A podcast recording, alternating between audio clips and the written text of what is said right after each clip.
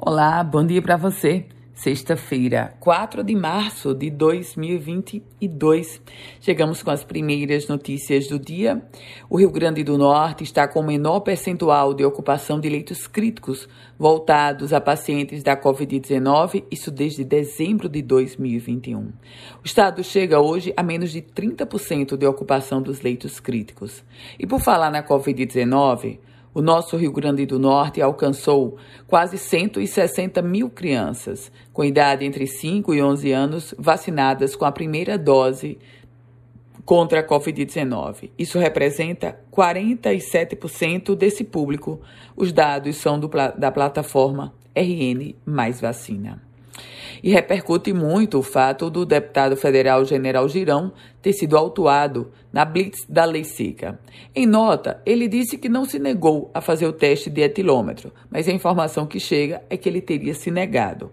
O que chama atenção na nota do parlamentar é que ele assume ter cometido infração. Por falar em embriaguez ao volante, a Operação Carnaval 2022, realizada pela Polícia Rodoviária Federal, registrou um aumento de 225% dos casos de embriaguez ao volante durante o período de carnaval.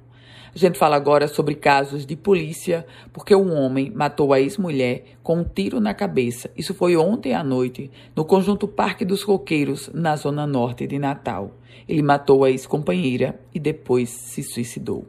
O crime aconteceu na casa da mãe da mulher, que presenciou o assassinato ao lado das netas, ou seja, das filhas da vítima e uma pessoa morreu e outras duas ficaram feridas em um acidente entre uma caminhonete e uma ambulância. Isso aconteceu na BR-304, na altura da cidade de Mossoró. Mudando de assunto, quem desembarcou ontem em Natal foi Edson Fernando, de 23 anos. Você vem acompanhando o caso dele, aquele jogador da capital potiguar que estava na Ucrânia quando explodiu a greve, a, a guerra, e ele retornou, desembarcou ontem no Aeroporto Internacional de São Gonçalo da Amarante. Edson disse que vai permanecer o final de semana em Natal, mas já planeja na próxima semana embarcar para São Paulo e tentar avançar ou tentar seguir com sua carreira de jogador de futebol.